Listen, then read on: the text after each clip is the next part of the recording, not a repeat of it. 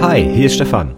In dieser Podcast-Episode geht es um die schriftliche IHK-Prüfung. Wenn du dazu noch mehr Informationen von mir haben willst, dann schau doch mal auf meiner Website vorbei unter dieperfekte-IHK-Prüfung.de. Und jetzt wünsche ich dir viel Spaß bei der Podcast-Episode. Herzlich willkommen zum Anwendungsentwickler Podcast, dem Podcast rund um die Ausbildung zum Fachinformatiker für Anwendungsentwicklung. In dieser Episode gibt es einen Rückblick auf die IHK Sommerprüfung 2018. Viel Spaß! Hallo und herzlich willkommen zur 124. Episode des Anwendungsentwickler Podcasts. Mein Name ist Stefan Macke und heute gibt es einen Rückblick auf die IHK Sommerprüfung 2018.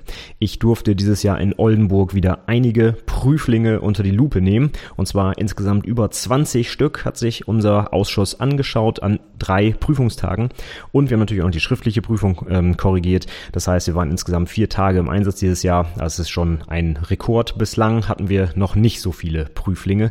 Und äh, ja, es ist auch anstrengend, sage ich mal, nach drei Prüfungstagen, Prüfungstagen mit mündlichen Prüfungen und Präsentationen und allem.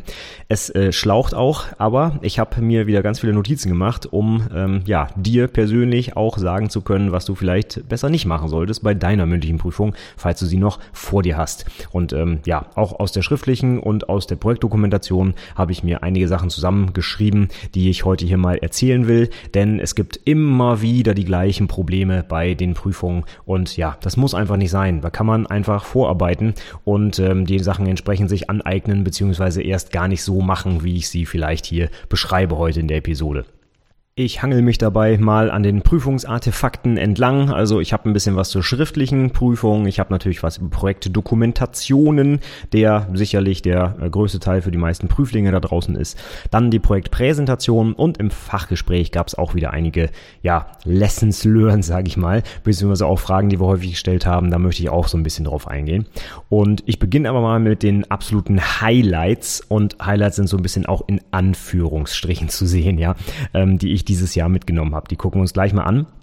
Vorweg aber, als ich so ein bisschen hier die Episode vorbereitet habe und mal geguckt habe, was ich im letzten Jahr so aufgeschrieben habe, da muss ich ehrlich sagen, äh, ja, das konnte ich fast eins zu eins kopieren. So gerade die Probleme in den Projektdokus und im Fachgespräch, das sind eigentlich immer noch die gleichen Probleme. Es hat sich also kaum was getan. Wir hatten dieses Jahr auch ein ähm, ja, soll man sagen, einen, einen, einen durchschnittlichen ähm, Prüfer, Prüflingskader, wenn man das so nennen will, ja. Also wir hatten jetzt nicht mega viele Einsen oder äh, mega viele Fünfen, sondern es war eigentlich so, ja, so die bekannte Bell-Kurve, ja, die in der Mitte so hoch geht bei schlechte zwei, gute drei, sowas in der Art. Und wir hatten insgesamt nur zwei mündliche Einsen dieses Jahr und aber auch ein paar Vieren dabei. Also ist alles wild gemischt und irgendwie sind, wenn man so mal die schlechteren Prüflinge sich anguckt, immer wieder die gleichen äh, Probleme da zu erkennen kennen, die da auftreten und es sind fast die gleichen wie im letzten Jahr. Ich habe mir jetzt also das äh, Aufzählen aller Punkte aus dem letzten Jahr gespart. Das äh, führt hier jetzt nicht so richtig weiter, weil die gelten immer noch. Ich werde einfach die Episode zu 2017 einfach in den Show Notes verlinken zu dieser Episode. Kannst du gerne mal reinhören. Und das, was ich da gesagt habe, gilt quasi auch 2018 immer noch.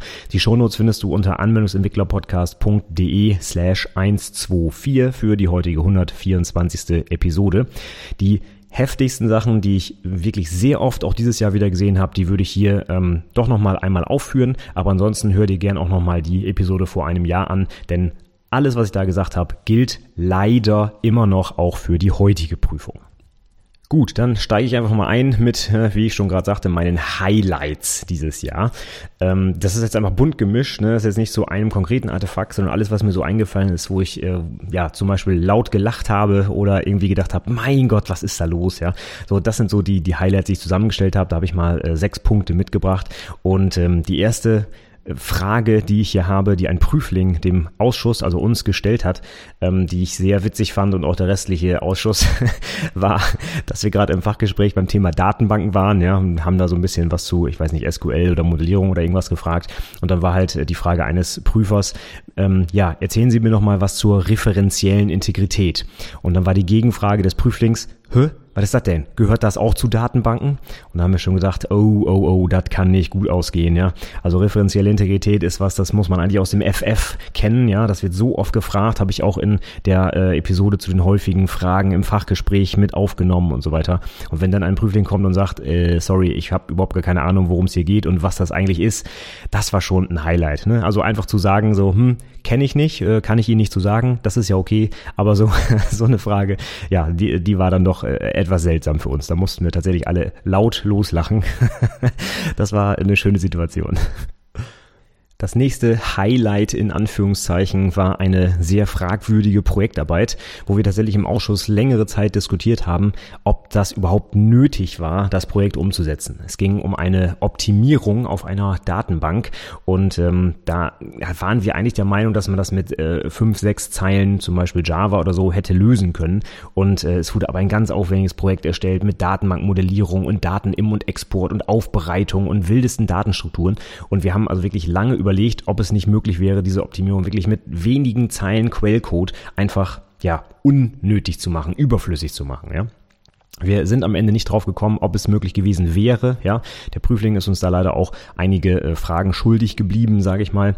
Aber ähm, ja, ich bin ziemlich sicher, dass man mit ein bisschen Überlegen diese Aufgabe auch anders hätte lösen können. Und das zeigt für mich, das ist vielleicht so die Lessons learned äh, oder die Lesson learned für dich dann, ähm, dass du auf jeden Fall mit irgendeinem Kollegen mal über dein Projekt reden solltest, ne? dass da jemand mal drüber guckt und auch jemand, der vielleicht ein bisschen Ahnung hat. Denn ich glaube, ein erfahrener Programmierer wäre direkt auf eine Lösung gekommen und äh, hätte dieses sehr umfangreiche und äh, ja danach leider auch überflüssige Projekt vielleicht ähm, ja, gar nicht erst zum, zum Ausschuss durchkommen lassen, ja, weil das, äh, also ich bin der Meinung, man hätte es auch einfach runterprogrammieren können in ein paar Zeilen Code. Aber wie gesagt, wir werden es nie rausfinden. Wichtig ist aber, wie gesagt, nochmal der Tipp, lass auf jeden Fall einen Kollegen, am besten natürlich deinen Ausbilder, deine Ausbilderin, drüber gucken. Ich hoffe, das ist sowieso Standard bei dir in der Firma, ja. Und dann diskutiert bitte auch mal, ob das Projekt wirklich nötig und sinnvoll ist oder ob es noch Alternativen gibt.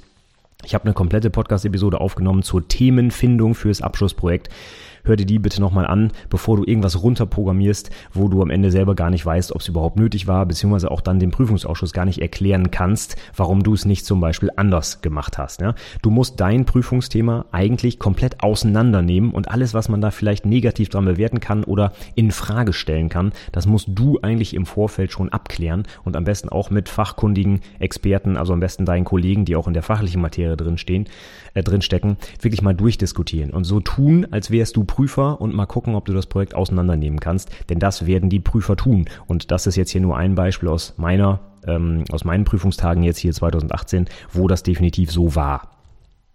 Dann habe ich noch ein Highlight aus der Projektpräsentation diesmal. Und das war wirklich ein wenig zum ja, Fremdschämen, so wenn man dann als Prüfungsausschuss davor saß, vor der Live-Demo, die dort gezeigt wurde. Und ähm, grundsätzlich habe ich auch schon mal einen Artikel zugeschrieben, dass Live-Demos in der Abschlusspräsi super gut sind. Ja, wenn du sowas hast, ne, vielleicht sogar noch ein Stückchen Hardware mitbringst oder so, kommt richtig gut an, weil man dann einfach auch sieht, dass du was gemacht hast. Ne? Und die Leute sind ja auch alle ITler, die wollen auch mal was anfassen oder was sehen. Ja, super gute Idee. Aber bitte, bitte, bitte plan die Live-Demo vorher vernünftig. Und das, was wir da gesehen haben, war wirklich gruselig. Ich habe mir die ganze Zeit gedacht, so, ich weiß nicht, so mit, so mit den Fingernägeln über den Tisch kratzen. Stell dir das mal vor. So, oh mein Gott, was läuft da gerade? Ne?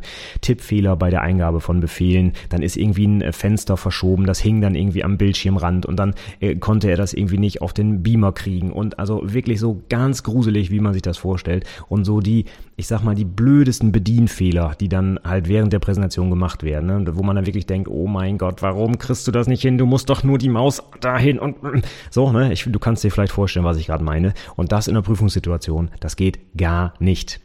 Und aufgrund dieser fehlgeschlagenen Live-Demo wurde dann auch noch die Zeit überzogen. Die 15 Minuten wurden dann, ähm, reichten nicht aus und da äh, hat er auch noch überzogen die Zeit. Das musste man dann auch so ein bisschen abziehen.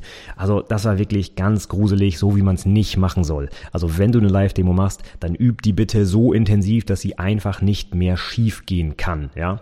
Starte alle Programme vorher schon im Hintergrund. Ne? Das war auch ein Punkt. So, ich gehe jetzt mal zur Live-Demo und dann wurde erstmal das Programm gestartet mit dem Doppelpunkt. Ne? Dann kam der Ladescreen und alle sitzen da schon schon so, okay, eine Sekunde, zwei, drei Sekunden und das Ding kam nicht hoch und so und oh. Also ganz grausig. Bitte mach sowas nicht. Ähm, plan das vernünftig durch oder wenn du das nicht hinkriegst oder die Chance besteht, dass du irgendwas nicht richtig machst, Nimm einfach ein Video auf. Das wäre auch mein Tipp übrigens. Noch Screencast-Software, ne? Äh, ins, äh, brauchst du nicht mal installieren. Ich glaube, ich habe letztens im Blog einen Kommentar gekriegt. Da gibt's auch eine, die in Windows schon eingebaut ist. Ja, die habe ich zwar noch nie benutzt, aber kannst ja mal gucken. Da gibt's auf jeden Fall irgendwie was. Nimmst du so ein Video auf, baust das ein, lässt das genau, keine Ahnung, eine Minute lang abspielen und erzählst dazu was. Und da kann einfach nichts schiefgehen, ja? Bitte, bitte, bitte, wenn du eine Live-Demo machst, mach, was ich sage, üb die vernünftig oder nimm sie gleich als Video auf. Weil das, was wir da gesehen haben, uah, das war wirklich zum Fremdschämen. Dann habe ich noch ein ganz persönliches Highlight aus der allerersten Projektdokumentation, die ich mir, Achtung, ausgedruckt habe zum Korrigieren. Denn ja, es gibt Prüfer wie mich zum Beispiel, die die Dokus ausdrucken. Denn was ist der Sinn dabei, dass wir sie lesen? Wir wollen sie ja auch korrigieren und Anmerkungen schreiben. Ne? Und ich lese nicht, wenn ich so eine 50-seitige Doku habe, das Ding am Bildschirm und mache mir da mit dem Stift, äh, keine Ahnung, mit der, mit, mit der Maus irgendwelche äh, Anmerkungen dran. Da werde ich wahnsinnig. ja. Also ich lese das Ding offline, dazu muss ich sie ausdrucken. Und in der ersten Doku, die ich mir dieses Jahr ausgedruckt habe, habe ich tatsächlich gerade einen Anhang mit 25 Seiten einen Quelltext gesehen, äh, bekommen zum Korrigieren. Und diese 25 Seiten waren vom Feinsten auf schwarzem Hintergrund. Und da denke ich mir immer, was ist da los? Wer hat diesen Prüfling eins weiß ich nicht, in den Nacken gehauen, dass sie nicht nachdenken können. Dieser, dieser schwarze Hintergrund, ja, ähm, das ist eine tolle Geschichte. Ich glaube, hier habe ich schon mehrfach drüber erzählt in verschiedensten Podcast-Episoden. Wenn du Bock drauf hast, äh, schwarzen Hintergrund zu machen in deiner IDE, dann mach das. Ich habe da überhaupt kein Problem mit, ne? Ob du hell oder dunkel bevorzugst, interessiert mich überhaupt nicht. Mach, was dir am besten passt, ja. Aber den Code für die Projektdokumentation aufzubereiten, das ist einfach ein ganz anderes Medium. Und da interessiert es niemanden, ob du deinen tollen schwarzen Hintergrund so mega genial findest oder nicht. Wir wollen den Quelltext lesen können und korrigieren können. Und wenn ich das Ding auf schwarzem Hintergrund ausdrucke, dann ist das A, ein riesengroßer Tonerverbrauch. In diesem sehr extremen Beispiel 25 Seiten schwarzer Code, ja, also schwarzer Hintergrund, das heißt schwarze Seiten mit ein bisschen farbigem Code da drauf. Eine enorme Tonerverschwendung, die ich da leider jetzt hatte. Und dazu auch noch, wenn ich da mit dem Rotstift was reinschreibe, dann geht das nicht, denn auf dem schwarzen Hintergrund sieht man den Stift nicht. Ja? Also es ist für die Prüfer ein absolutes No-Go, schwarzen Hintergrund zu benutzen. Und das war leider nicht nur in dieser einen Dokumentation so, sondern in ganz vielen Dokus. Und das ist, geht einfach gar nicht, wirklich. Kopier den Code da raus und setz den vernünftig. Zweiter Nachteil ist nämlich auch noch, dass dieser schwarze Hintergrund natürlich als Screenshot eingefügt wurde. Ne? Das heißt, der skaliert natürlich auch nicht vernünftig, wird dann irgendwie zerquetscht oder die sind alle un unterschiedlich groß, die Codeausschnitte und so weiter. Also sieht ganz gruselig aus und es macht einfach überhaupt keinen tollen Eindruck, schwarzen Hintergrund in der Projektdokumentation zu benutzen. Das ist das absolute No-Go. Also bitte, mach das auf keinen Fall. Wenn ich den Leuten persönlich wie soll ich sagen, einen in den Nacken hauen könnte, wenn sie sowas machen, dann würde ich es gerne tun, aber kann ich leider nicht, ja. Und ja, nicht, dass hier der falsche Eindruck entsteht, ich ziehe dafür natürlich auch keine Note ab, ja, oder sowas. Das kann, kann ich natürlich nicht machen, ja. Aber es ist einfach, ich, ich weiß nicht, wie die Leute auf so eine Idee kommen, ähm, schwarzen Hintergrund im Code. Das, also es geht einfach überhaupt nicht. Da rege ich mich wirklich äh, herrlich drüber auf, weil es einfach äh, völlig unsinnig ist, ja. Aber jetzt zurück zu dieser konkreten Projektdokumentation. 25 Seiten Anhang, nur Code, ja, das heißt keine weiteren Artefakte oder sonstiges. Und äh, das war mein Einstieg in die Korrekturen der Projektdokumentation. Da hatte ich schon richtig Spaß, weil äh, keinerlei Methodik oder irgendwas gezeigt wurde, sondern wirklich einfach nur der Code. Und ich bin mir ziemlich sicher, dass es auch der komplette Code des Projektes war. Ja, jetzt mal davon abhängig, äh, unabhängig, äh, dass vielleicht dieser Umfang von Code nicht ausreicht, 25 Seiten, ja, Hört sich vielleicht erstmal viel an, aber ne, denkt dran, das wird irgendwie hm, als Screenshot äh, ausgeschnitten und angehängt. Das war dann netto gar nicht so viel Code tatsächlich. Und Natürlich interessiert das auch niemanden. Ne? Also den Code, äh, den liest keiner komplett durch, weil wir wollen andere Artefakte auch noch sehen. Die gesamte Methodik, ich weiß nicht, ER-Modell, mal ein UML-Diagramm oder sonst irgendwas. Ne? Aber 20 Seiten Code, das ist einfach viel zu viel. Ne? So als Daumenregel vielleicht drei, vier Seiten Code sind ganz gut. Wenn es spannender Code ist, vielleicht nochmal ein Unit-Test dazu, vielleicht nochmal, ich weiß nicht, ein Bildskript oder irgendwas. Also irgendwas Interessantes. Ne? Und nicht 25 Code, 25 äh, Seiten Code deiner Anwendung, wo ja wirklich vom billig wichtigsten Getter-Setter äh, bis hin zu komplexer Logik alles drin ist und da muss ich mir als Prüfer was Interessantes da raussuchen. Nein, das ist deine Aufgabe, ja. Du lieferst mir bitte Quellcode-Ausschnitte, mit denen ich was anfangen kann und ballerst mir nicht einfach 20 Seiten Code hinten rein und dann auch noch mit schwarzem Hintergrund. Also da drehe ich durch als Prüfer, wenn ich sowas bekomme. So, dann habe ich noch ein Highlight aus der Projektpräsentation und da sind wir in den Raum gekommen und der Prüfling hatte schon aufgebaut und ich habe gesehen, oh, die Präsentation wurde erstellt mit LaTeX. Du weißt, ich liebe LaTeX, ja. Meine LaTeX-Vorlage ist ja auch sehr beliebt für die Projektdokumentation und ich habe tatsächlich auch dieses Mal wieder einige Präsentationen, äh, ja, Dokumentation, einige Dokumentationen gelesen, die offensichtlich mit meiner LaTeX-Vorlage erstellt wurden und das ist auch völlig okay, ja. Dann sehe ich gleich, Mensch, Leute haben sich damit auseinandergesetzt, die arbeiten sich in LaTeX ein, nutzen einen vernünftigen Textsatz, alles wunderbar und deswegen habe ich gleich gedacht bei der Präsi, oh geil, eine Präsi mit LaTeX, ja, die wird bestimmt gut, ja. Leider war das dann doch nicht so toll, weil das war dann leider so ein bisschen fehlverstanden, so LaTeX als Textsatzsystem auf die Präsis zu übertragen. Da waren dann quasi nur Bullet Points mit Text drin und das ging dann leider gar nicht. Also ein, zwei Bilder ganz klein an der Seite und das war's dann auch und das hat mir dann leider nicht gereicht. Also die Präsentation war insgesamt vom Inhalt her zwar okay, aber ähm, optisch aufbereitet gleich null. Es war wirklich einfach die Standard LaTeX Vorlage für Präsentation und dann aufgefüllt mit Bullet Points, also reinem Text. Ja, und das zieht heute einfach nicht mehr, ja. Also da muss einfach mal auch was Grafisches rein und sei es nur ein UML-Diagramm oder irgendwas, aber einfach nur noch Bullet Points abspielen. Sorry, wir sind nicht mehr im Jahr 2000, ja, wir sind im Jahr 2018 und da muss man ein bisschen mehr leisten, als einfach nur Text auf die Folien zu ballern. Von daher war ich dann ein, bisschen enttäuscht, weil ich dachte, oh, LaTeX zeigt ja eigentlich, dass man sich eher mit der Technik auseinandersetzt, sage ich mal. Aber leider hat das dann nicht gereicht. Also nicht gereicht im Sinne von durch, durchfallen, so schlimm war es nicht, ja. Aber es gab auf jeden Fall Punktabzug, weil einfach die Präsi inhaltlich und optisch einfach nicht, nicht gut war, ja. Okay, und dann habe ich noch ein äh, letztes äh, Highlight und das ist dann wirklich auch mal ein echtes positives Highlight. Und zwar hatten wir fast zum Abschluss der Prüfungstage noch einen Prüfling, der tatsächlich eine 100% im Fachgespräch abgeräumt hab, hat. Und das war ein super gutes, technisch tiefes Fachgespräch über Lambda-Ausdrücke, Generics, über Polymorphie, Neuigkeiten in Java 8 und sogar 9, äh, Dependency Injection, äh, Typisierung von Programmiersprachen, das Diamantenproblem zum Beispiel bei der Mehrfachvererbung und so weiter. Also da waren richtig, richtig coole Sachen drin drin. Das äh, fand ich tatsächlich auch mal wirklich gut. Da konnte der Prüfling auch sofort darauf antworten, hat von alleine weiter erzählt, hat äh, bis in die Tiefe rein die Sachen auch erläutert mit Beispielen äh, und man hat einfach gemerkt, Mensch, der hat sich damit auseinandergesetzt und das war eine richtig coole Sache.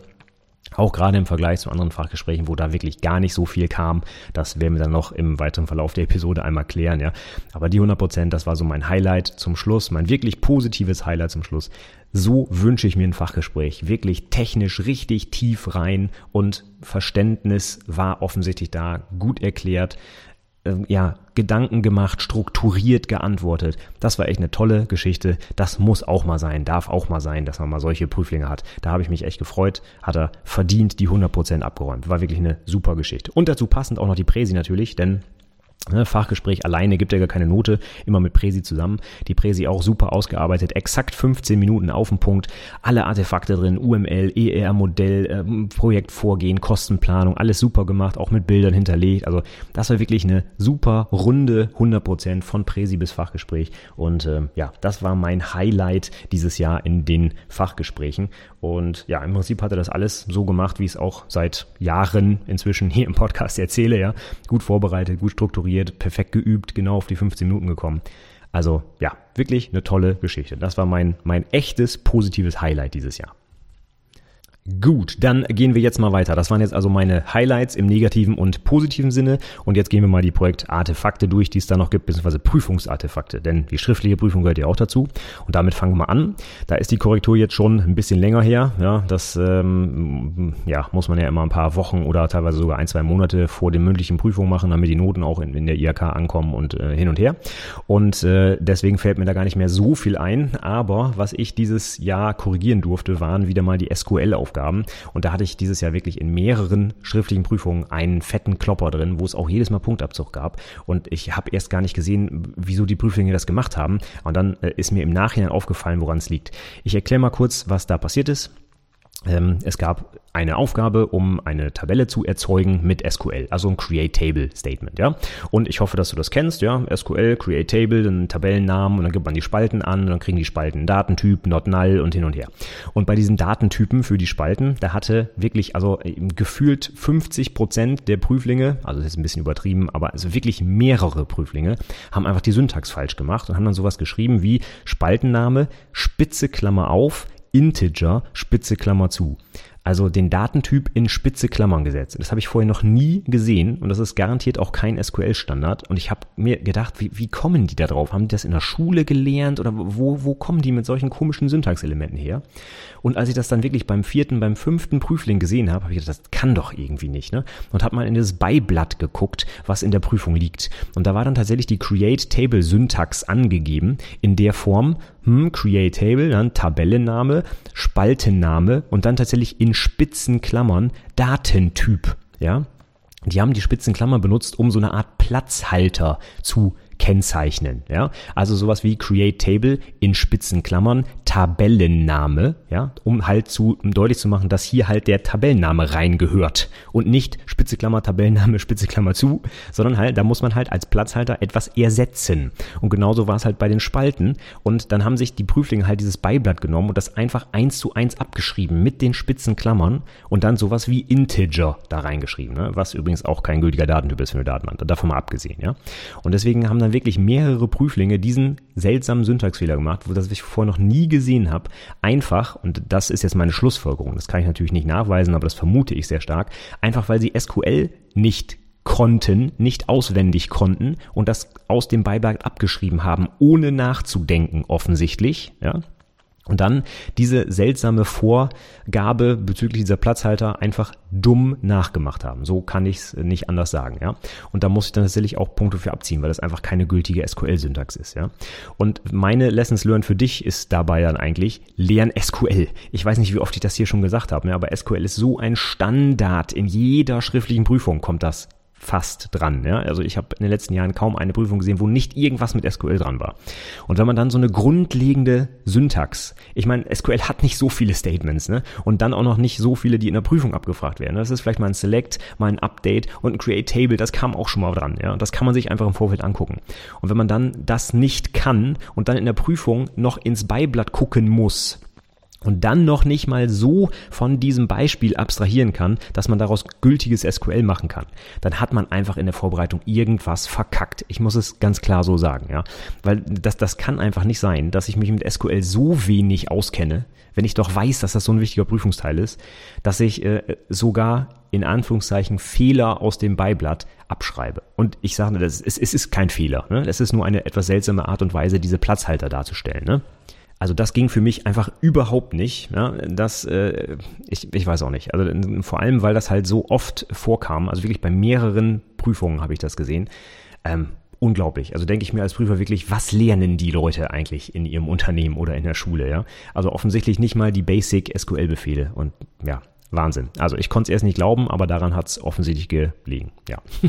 Okay, das war auch schon mein einziger Hinweis für die schriftliche Prüfung. Aber eine Kleinigkeit äh, habe ich noch. Und zwar habe ich dann ähm, ganz am Ende, als wir in der äh, mündlichen Prüfung saßen, gesehen, dass wieder ganz viele, auch sehr gute Prüflinge tatsächlich, durch den Viso-Teil runtergezogen wurden. Also wir hatten, ich glaube, mehrere Leute, die hatten entweder eine 1 oder 2 in GA 1 und 2 und Viso dann mit einer 3 und dann teilweise auch so schlecht, dass das wirklich eine Note runtergezogen hat. Also einer, da tat mir wirklich richtig leid. Der hatte GA 1 und 2 beides mit 1, aber die Viso hatte so eine schlechte 3, dass er insgesamt auf Note 2 kam. Ne? Zwei Einsen runtergezogen von einer 3 in Viso. Das war schon echt traurig, ja.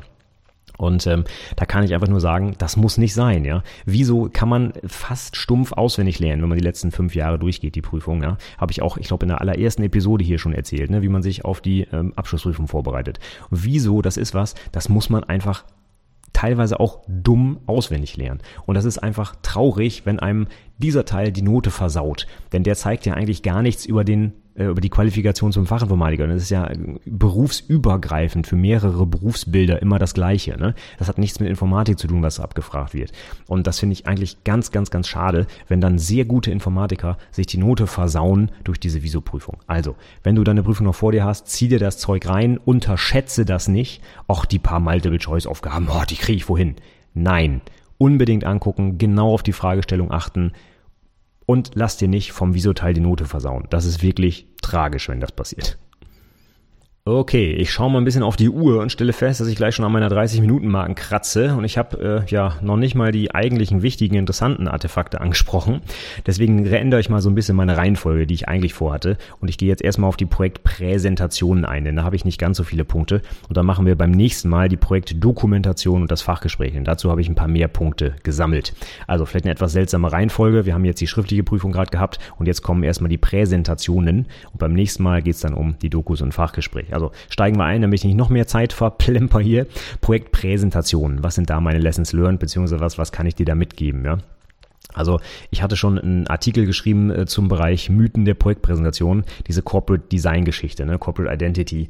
Äh, hast du vielleicht schon öfter mitgekriegt, dass ich die einfach gruselig finde, ja. Aber dieses Mal hatte ich ein enorm schlechtes Beispiel dafür. Da hatten wir ein, ein Corporate Design, was tatsächlich 50 Prozent der Folie überdeckt hat, ja. Und auch nicht nur so ein bisschen, sondern war wirklich vollflächiger, farbiger Hintergrund, der äh, die komplette Folie nicht die komplette, aber die Hälfte der Folie, wirklich die Hälfte der Folie quasi unbrauchbar gemacht hat.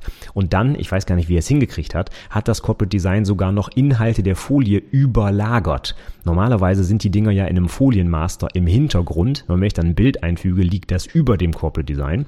Aber der Prüfling hat es irgendwie hingekriegt, dass diese voll Tonfläche seine eigenen Grafiken überlagert hat und man die dann gar nicht mehr gesehen hat. Und da dachte ich mir, wie hat er das überhaupt hingekriegt? Keine Ahnung. Ich will es auch gar nicht wissen, weil dieses ganze Corporate Design Zeug ist sowas von unnötig.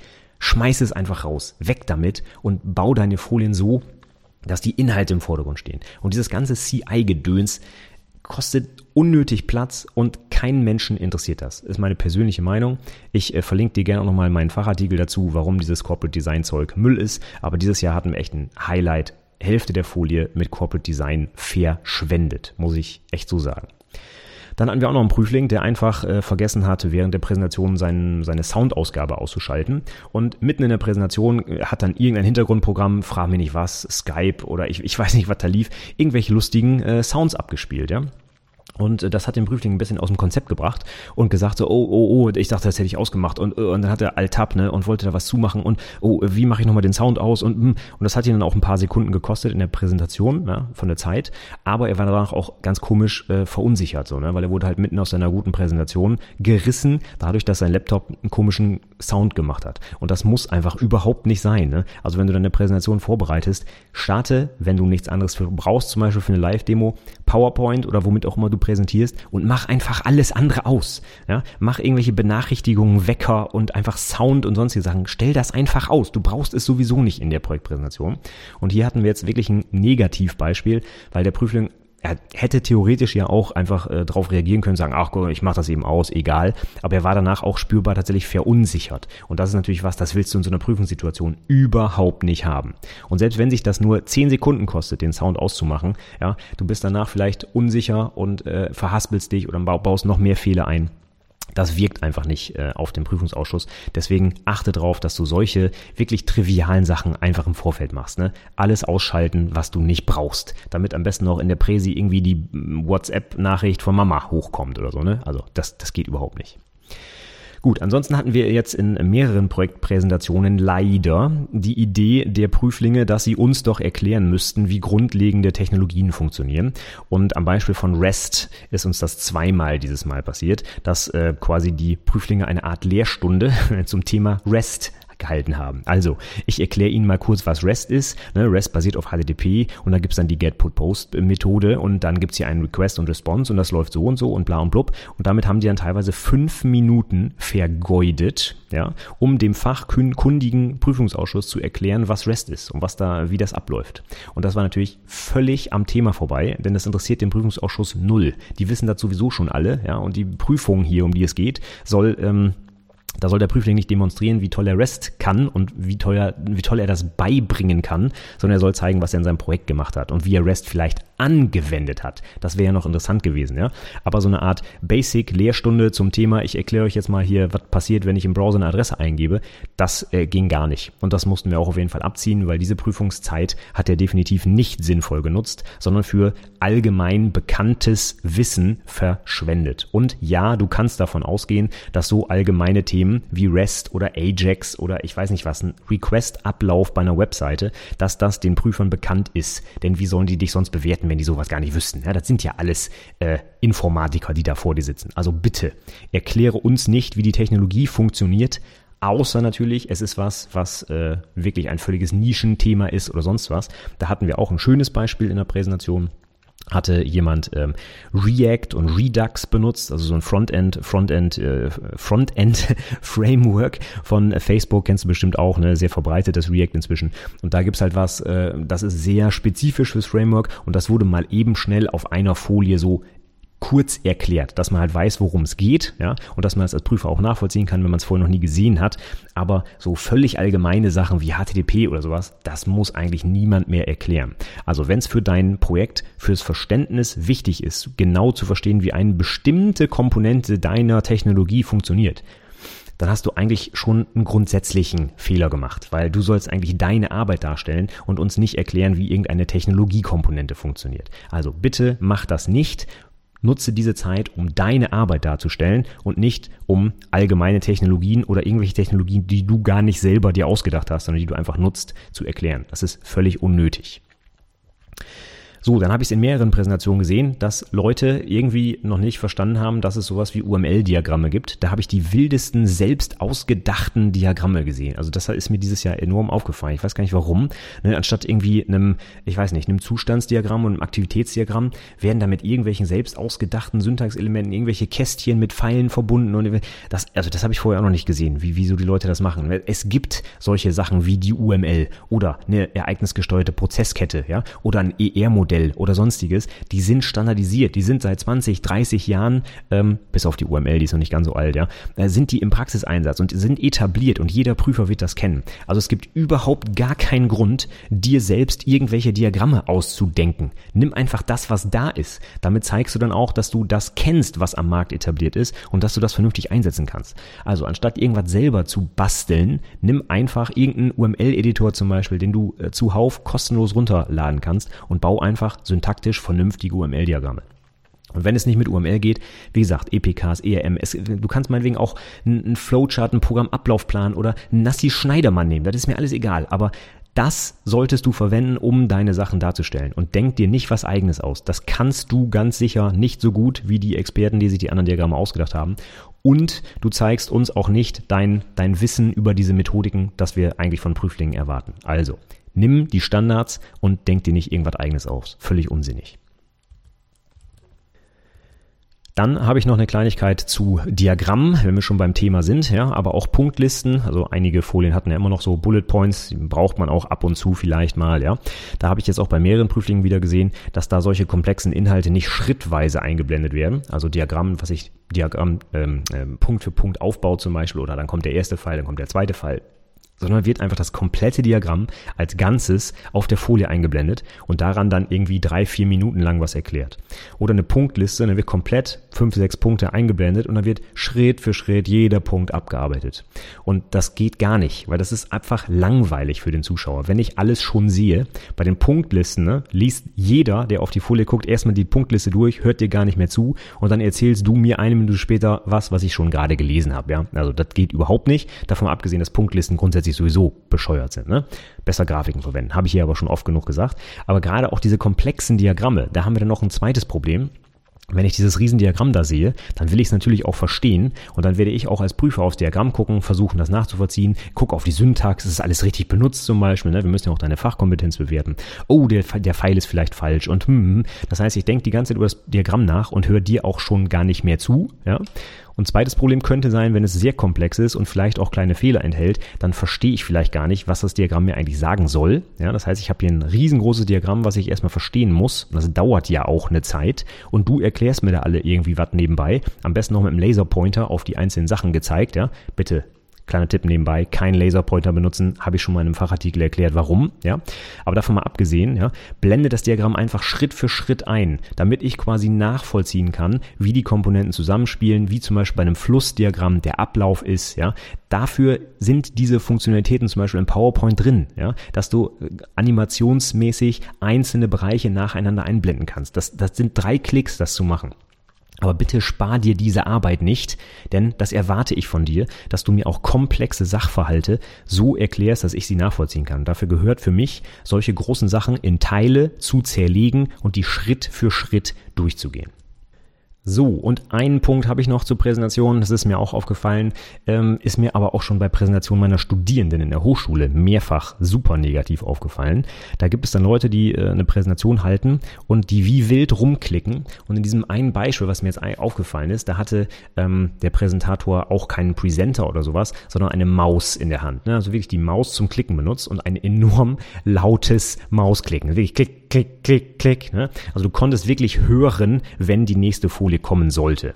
Und ähm, davon mal abgesehen, dass das einfach super nervig ist, ne? die Presenter sind fast lautlos, da kannst du also auch klicken, ohne dass man es äh, eine Sekunde vorher hört. Ja?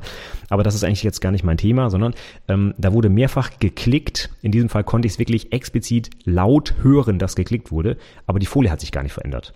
Das heißt, ich mache automatisch, ich höre Klick, gucke zur Folie, hä, ist gar nichts passiert. Wieder zurückgeguckt, hä, ist da irgendwann nicht hat das nicht geklappt. Er klickt nochmal, äh, passiert wieder nichts, ja, aber er zählt die ganze Zeit weiter, als wäre nichts gewesen.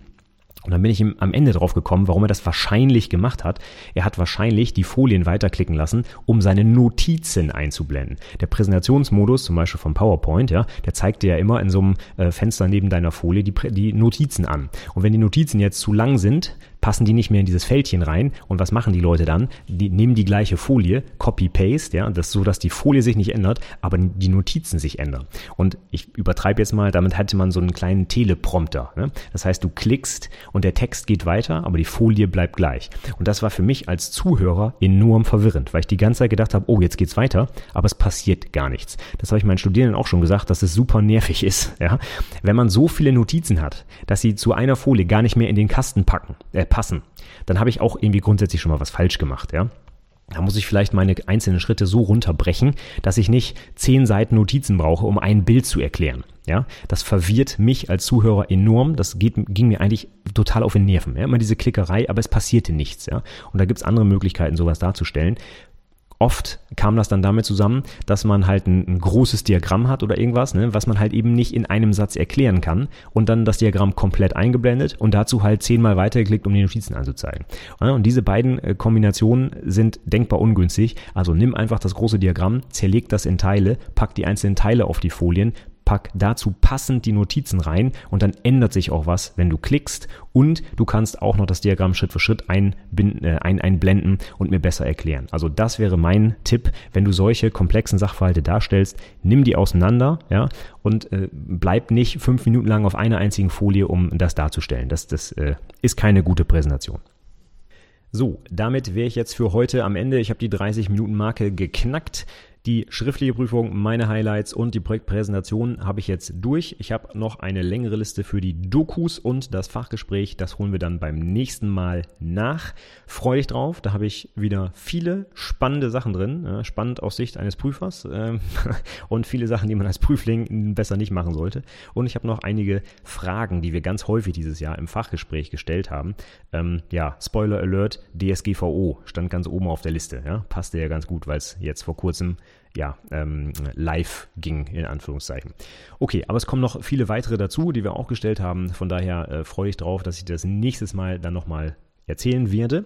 Die Sachen, die ich heute hier angesprochen habe, also hier kein Laserpointer nutzen und Corporate Identity raus und so, diese ganzen Artikel und Podcast-Episoden habe ich natürlich in den Show Notes verlinkt. Ich sage dir nochmal die äh, Kurz-URL, das ist anwendungsentwicklerpodcast.de slash 124, also die Ziffern 124 dann kommst du direkt zu, zu den Shownotes dieser Episode. Wenn du noch was anzumerken hast oder so, schreib mir gerne einen Kommentar. Kannst du direkt in den Shownotes unten machen, ja. Würde mich freuen, wenn du Feedback hast. Vielleicht hast du ja gerade selber deine Prüfung gehabt, ja, und möchtest noch was loswerden. Schreib das gerne da rein. Andere Prüflinge werden sich sicher freuen und ich antworte natürlich auch auf jeden Kommentar persönlich. Ja, das soll es für heute gewesen sein, aber eine Kleinigkeit zum Abschluss noch, und zwar meine Empfehlung, falls du mein Newsletter abonnieren möchtest, dann steht dir das auf jeden Fall offen. Unter anwendungsentwicklerpodcast.de slash Newsletter kannst du das tun, kannst du dich anmelden. Und durch die eben erwähnte DSGVO wurde meine Liste leider deutlich dezimiert. Ja, es ist wohl im äh, Spam-Ordner gelandet, meine Aufforderung, sich doch mal bitte erneut zu registrieren. Denn ja, ich musste halt diese ganzen, äh, äh, wie sagt man, Einwilligungen quasi nochmal einholen und dabei ist meine Liste deutlich geschrumpft. Wenn du also seltsamerweise keinen Newsletter mehr von mir bekommst, der immer noch regelmäßig jeden Montag versendet wird und du möchtest ihn aber wieder haben, dann musst du dich bitte noch einmal neu anmelden und bitte unbedingt auch den Haken setzen bei ich darf die E-Mails schreiben, sonst funktioniert es halt nicht, ja. Aber das nur so als Tipp. Also wenn du meine Mails vermisst, dann äh, könnte das daran liegen, dass ich dich einfach aus der Liste gelöscht habe, weil du nicht zugestimmt hast. Einfach nochmal neu anmelden und dann kriegst du wieder die Informationen. Übrigens, wir reden ja hier über die Abschlussprüfung. Wenn du dich anmeldest zum Newsletter, kriegst du als kostenloses Geschenk meine Checklisten rund um die Projekt-Doku, den Projektantrag und so weiter, damit du hoffentlich die Fehler, die ich heute genannt hast, habe, nicht machen musst. Also einfach anmelden und du kannst dir die PDF-Dateien runterladen mit teilweise über 100 Checkpunkten, zum Beispiel für die Projektdokumentation. Gut, das war's von mir für heute. Ich sage vielen Dank fürs Zuhören und bis zum nächsten Mal. Tschüss.